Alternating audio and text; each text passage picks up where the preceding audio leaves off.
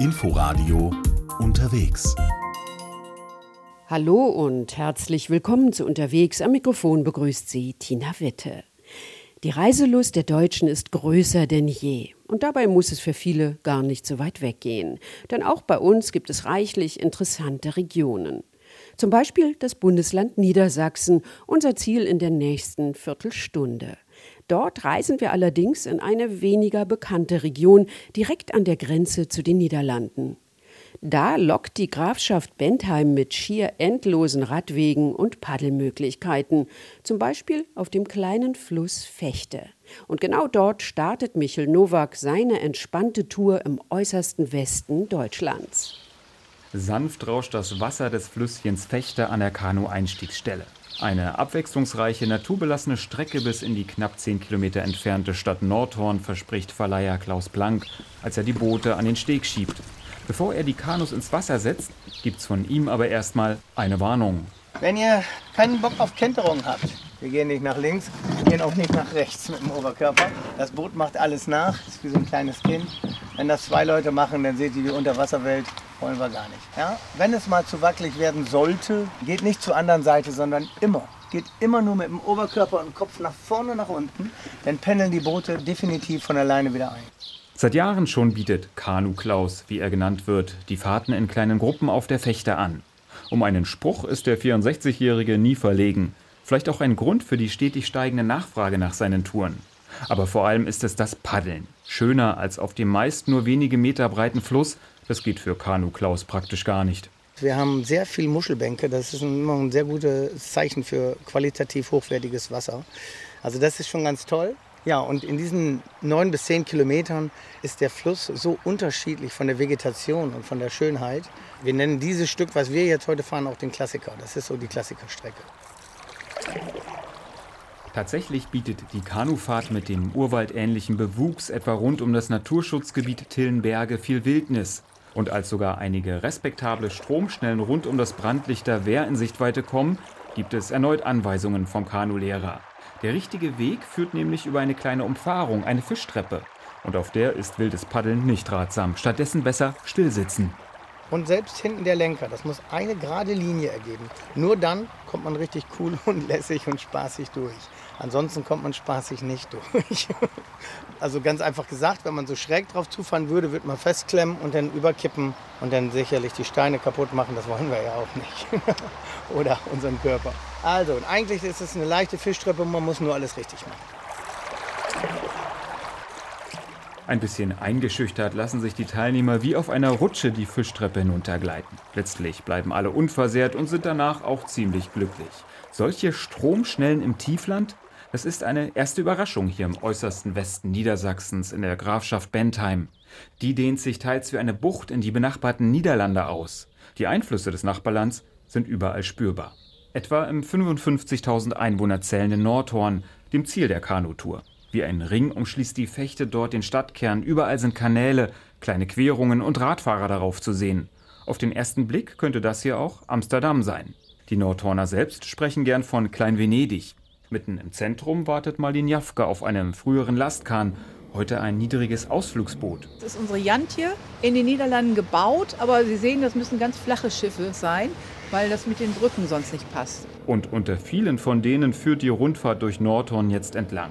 Kommt eine Brücke, lässt der Bootsführer die Schiffsglocke ertönen. Dann heißt es schon mal flach auf den Schiffsboden legen. Alles gut? Jo, alles gut. Wer sich wieder aufgerichtet hat, kann neben viel Grün, neuen Wohnhäusern und alten Kirchen auch verlassene Industriegebäude, die Spuren der vergangenen Textilzeit anschauen. Oder eben die Kanäle, frühere Transportwege für den in der Nähe abgebauten Bentheimer Sandstein, genauer in Augenschein nehmen. Marleen Jafke spricht derweil über die niederländischen Einflüsse hier in der Wasserstadt Nordhorn. Zum Beispiel, was viele Familiennamen in der Region betrifft. Wir haben hier Feldspur oder wir haben Heinhös. Das sind alles Namen von den Niederländern, die sich hier mit in Nordhorn angesiedelt haben in der Stadt, die hier heimisch geworden sind. Und auch andersrum gibt es auch viele Deutsche, die in die Niederlande gezogen sind. Die Sprachbarriere sei dabei immer gering gewesen, denn Es gibt das Platt, das Plattdeutsche und das niederländische Platt. Im Grenzgebiet konnten die das sich sehr, sehr gut unterhalten und auch gut verstehen. Das passte. Das war in vielfacher Hinsicht wichtig, denn das Grenzgebiet zwischen Deutschland und den Niederlanden war noch Mitte des vergangenen Jahrhunderts ein Zentrum der Kleinkriminalität. Es wurde ja früher auch geschmuggelt hier in unserer Ecke. Alles war günstiger in den Niederlanden, Butter zum Beispiel oder ja, Spirituosen, Zigaretten, Tabak. Das ist ja alles jetzt nicht mehr. Jetzt ist es ja nur noch Kaffee und Tee, was man eigentlich noch günstig in den Niederlanden kaufen kann. Alles andere lohnt sich nicht mehr. An die Tasche ihrer Großmutter mit dem doppelten Boden für Tee, Kaffee oder auch Zigaretten kann sich Marlin Jafke noch sehr gut erinnern. Dann senkt die Stadtführerin wieder den Kopf. Nicht etwa schuldbewusst, sondern weil die Jantje gerade wieder unter der nächsten niedrigen Brücke hindurch gleitet. Und da fällt der Gästeführerin schon die nächste Anekdote ein. Wir hatten hier mal einen Schützenverein auf dem Schiff, das ist aber schon ein bisschen länger her. Und der Vorstand hat hier vorne gestanden mit dem Söpi. Kennt ihr alle Söpi? Schnäpschen? Also zur Brücke mit dem Hinterkopf und ist an die Brücke gekommen. Es ist ihm nichts passiert. Er ist wohl umgekippt, aber sein Schnapsglas war noch voll. Hat er nichts verschüttet. Das war das Wichtigste. Ne? Stundenlang kann Marlin Jafke Geschichten über ihre Kreisstadt Nordhorn erzählen. Eins ist ihr aber wichtig, zu betonen, wie liebens- und sehenswert ihre Heimat ist. Das gilt für die Natur genauso wie für die Kultur. Man kann ja wirklich alles machen. Wir haben ja auch hier Kunstwegen. Das größte offene Museum Europas haben wir hier in der Grafschaft. An der Fechte entlang haben wir Kunststationen, die erzählen von der Geschichte und von der Natur. Und da sind auch ganz tolle Sachen darunter. Ich meine, ist nicht alles jedermanns Sache, aber Kunst und Umsetzung ist nicht immer ganz einfach. Wer sich mit den Kunstwegen beschäftigen möchte, einer deutsch-holländischen Route mit mehr als 60 Skulpturen, der steigt am besten um aufs Fahrrad und bewegt sich damit auch ganz typisch für die Gegend weiter. Das Wegenetz in der Grafschaft Bentheim, übrigens der letzte Landkreis in Deutschland, der einen solchen Titel führt, ist hervorragend ausgebaut und mit zahlreichen Strecken in den benachbarten Niederlanden kombiniert. Mit Vizen ohne Grenzen. Auf mehr als 1200 Kilometern wirbt die Region. Vizen ist das niederländische Wort für Radfahren. Also rauf aufs Leihrad, wahlweise auch ein E-Bike und dann geht's auf Radwegen an alten Wasserstraßen entlang gen Westen. Gemeinsam mit Johann Badenhorst vom Grafschafter Tourismusteam. Erster Stopp, noch vor der Stadtgrenze von Nordhorn. Wir sind jetzt hier 100 Meter vor der deutsch-niederländischen Grenze. Wir sind jetzt hier über einen Weg am Nordhorn-Almelo-Kanal gefahren, einer der Hauptverbindungen für Radfahrer zwischen Nordhorn und der niederländischen Nachbarstadt Denekamp. Also wenn das Wetter gut ist und die niederländischen Jugendlichen nach Nordhorn ins Freibad fahren, dann ist hier also wie auf einer Autobahn Verkehr. Da ist also richtig was los. Meist geht es auf dem Radweg zwischen Deutschland und den Niederlanden aber doch eher gemütlich zu. Von einer richtigen Grenze zwischen zwei Staaten ist auch praktisch nichts zu merken.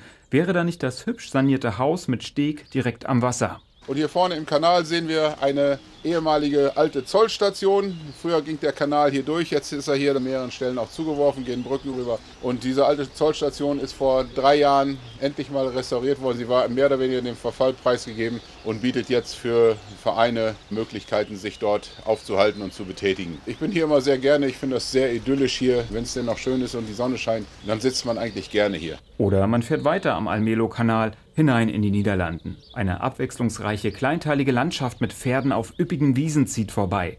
Schilf- und Wasserpflanzen grünen im Flüsschen Dinkel, dessen Lauf unter dem Kanal hindurchgeführt wird. Rast machen viele einige hundert Meter weiter an der Sinngrafenwassermühle mit dem großen Herrenhaus daneben.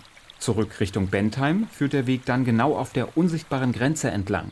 Johann Badenhorst vom Tourismusteam drückt es so aus. Wir kommen jetzt hier an den Grenzpfad. Das ist der Grenzweg, alte Grenzweg zwischen Deutschland und den Niederlanden. Der wird jetzt hier unterhalten quasi als Radwanderweg noch so ein bisschen. Und hier an dieser Stelle haben wir jetzt eine sogenannte Komiesenhütte. Komisen sind Zöllner im Plattdeutschen, im Niederländischen. Und das waren so alte Unterstände, wo sich die Zöllner dann aufgehalten haben, postiert haben und die grüne Grenze kontrolliert haben. Heute ist die Komiesenhütte verlassen und die volle Konzentration richtet sich auf die Fahrt in Richtung Bad Bentheim, der namensgebenden Stadt der Grafschaft.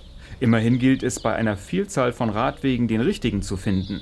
An jeder Kreuzung sind in der Niederlande und inzwischen auch in Deutschland Richtungsangaben mit Zahlen zu lesen.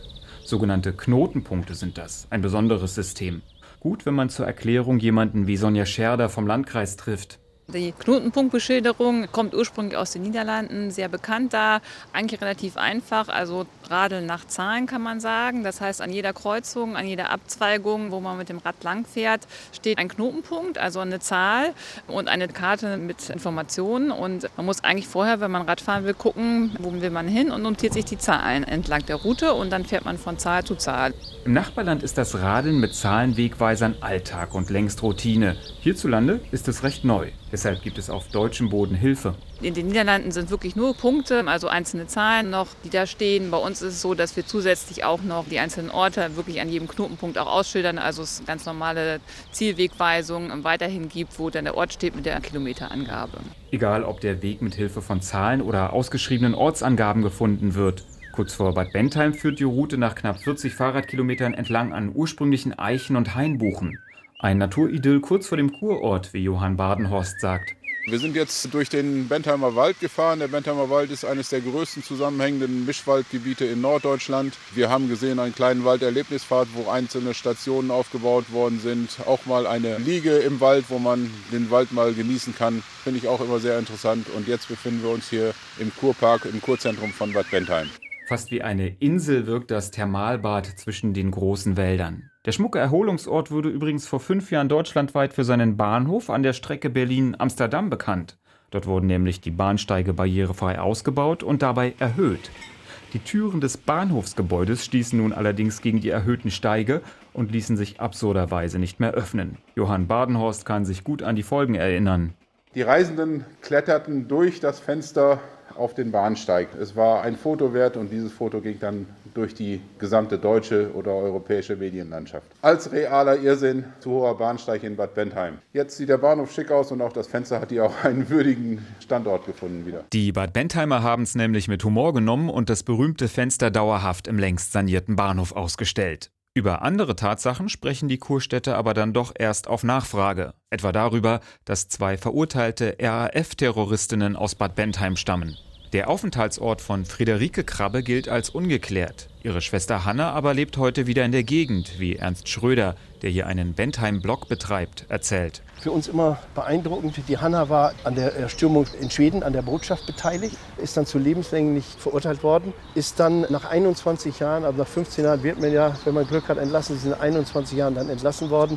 Und ich weiß, ein Freund von mir hatte hier einen Bauhandel und der wusste genau, wen er vor sich hatte und sie suchte irgendetwas. Ja, sagt sie, ich bin lange Zeit nicht im Ort gewesen. Also wo die Schwester geblieben ist, weiß man nicht. Friederike gilt heute noch als verschollen. Da weiß man nicht genau, wo sie geblieben ist. Aber ich kann mich immer noch an diese Plakate erinnern, wo viele, viele Gesichter drauf waren. Und da sah man immer Hanna und Friederike Kapp. Auch ein Stück Bentheim, nicht schön, gehört aber zu uns. Es sind Bentheimer Kinder.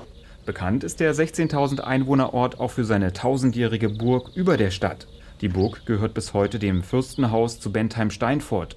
Weil die Adelsfamilie aber in einem Wasserschloss bei Steinfurt wohnt, ist die Bentheimer Burg öffentlich zugänglich, so Mitarbeiterin Judith Niebrich. Die Burg Bentheim ist also schon länger für Besucher geöffnet, was natürlich auch Sinn macht, weil wir hier als Kurstadt, als Bad Bentheim natürlich auch viele touristische Gäste haben. Und auch die niederländischen Gäste sind hier sehr gerne, dadurch, dass wir halt eben der Niederlande auch als Urlaubsort sehr bekannt sind. Judith Niebrich führt Besucher über Wehrmauern durch prunkvolle Säle bis zum Bergfried, dem Pulverturm. Dort wird es gruselig. Denn durch eine Öffnung auf dem Dach des 30 Meter hohen Turms schaut man hier in das sogenannte Angstloch hinunter.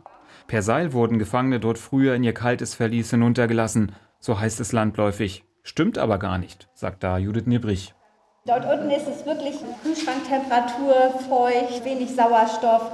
Also da konnte man nicht bei langer Gesundheit bleiben.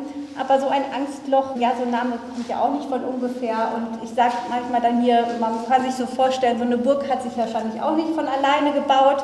Da musste sicher so mancher Bauersjunge hier mithelfen und beim Burgbau dabei sein. Und da war das sicherlich dann schon mal so, dass man sagte, na, du mal eine Nacht im Verlies verbringen? Also ich denke mal so, daher kann man sich das ein bisschen auch vorstellen. Besucher nutzen das Angstloch heute eher für einen schönen Brauch. Jetzt werden dort immer Münzen hineingeworfen. Es bringt also Glück, eine Münze hineinzuwerfen. Man sagt, sich während die Münze im Fall sich befindet, was wünschen. Also das ist auch eine Möglichkeit, die man hier nutzen kann. Und zugegebenermaßen eine viel schönere, als sich über arme Gefangene im Mittelalter Gedanken zu machen. Spuren aus vergangenen Tagen sind in Bad Bentheim viele zu entdecken, genauso wie in der eindrucksvoll bergigen Umgebung am Bentheimer Sandsteinweg. Der ist so etwas wie die Lieblingsstrecke von Wanderführer Ralf Linke. Das ist auch eine Gegend, hier kriegt man sogar Kinder dazu, mit einmal zu gehen, weil sie ein bisschen rumklettern können. Für die ist das auch mal interessieren. Sonst äh, sind die nicht so sehr für Spazierengehen. Klettern, das geht auf den zerklüfteten Sandsteinformationen inmitten der Bentheimer Bergwälder tatsächlich. Gebildet unter dem Druck von riesigen Meeren haben sich die Felsen vor Jahrmillionen dann durch Erdbewegungen in die Höhe gestülpt. In grauen, gelben oder auch orangenen Farben leuchtet der auch als Baumaterial begehrte Stein heute. Ralf Linke kennt dafür den Grund. Sie sehen hier, dass das unterschiedliche Schichten sind. Das ist keine kompakte Masse wie Granit oder sowas, sondern der hat sich gebildet nach und nach und unterschiedliche Inhalte von Mineralien über die Jahrmillionen. Es ist imposant, absolut. Damit hat der Bad Bentheimer recht. Aber imposant gilt nicht nur in Bezug auf die Sandsteine. Der äußerste Westen Niedersachsens und die angrenzenden Niederlande, sie locken mit viel Wasser, hügeligen Wäldern und sehenswerten Städten inzwischen viele abenteuerlustige Gäste. Denn egal ob mit dem Kanu, per Schiff, auf dem Rad oder eben zu Fuß, die Grafschaft Bentheim und ihre Schönheiten lassen sich auf ganz unterschiedliche Weise entdecken. Sagt Michel Nowak. Das war unterwegs. Wir hören uns in der nächsten Woche wieder. Dann geht es auf Pilgerwegen durch den Schwarzwald. Am Mikrofon verabschiedet sich Tina Witte. RBB 24 Inforadio Podcast.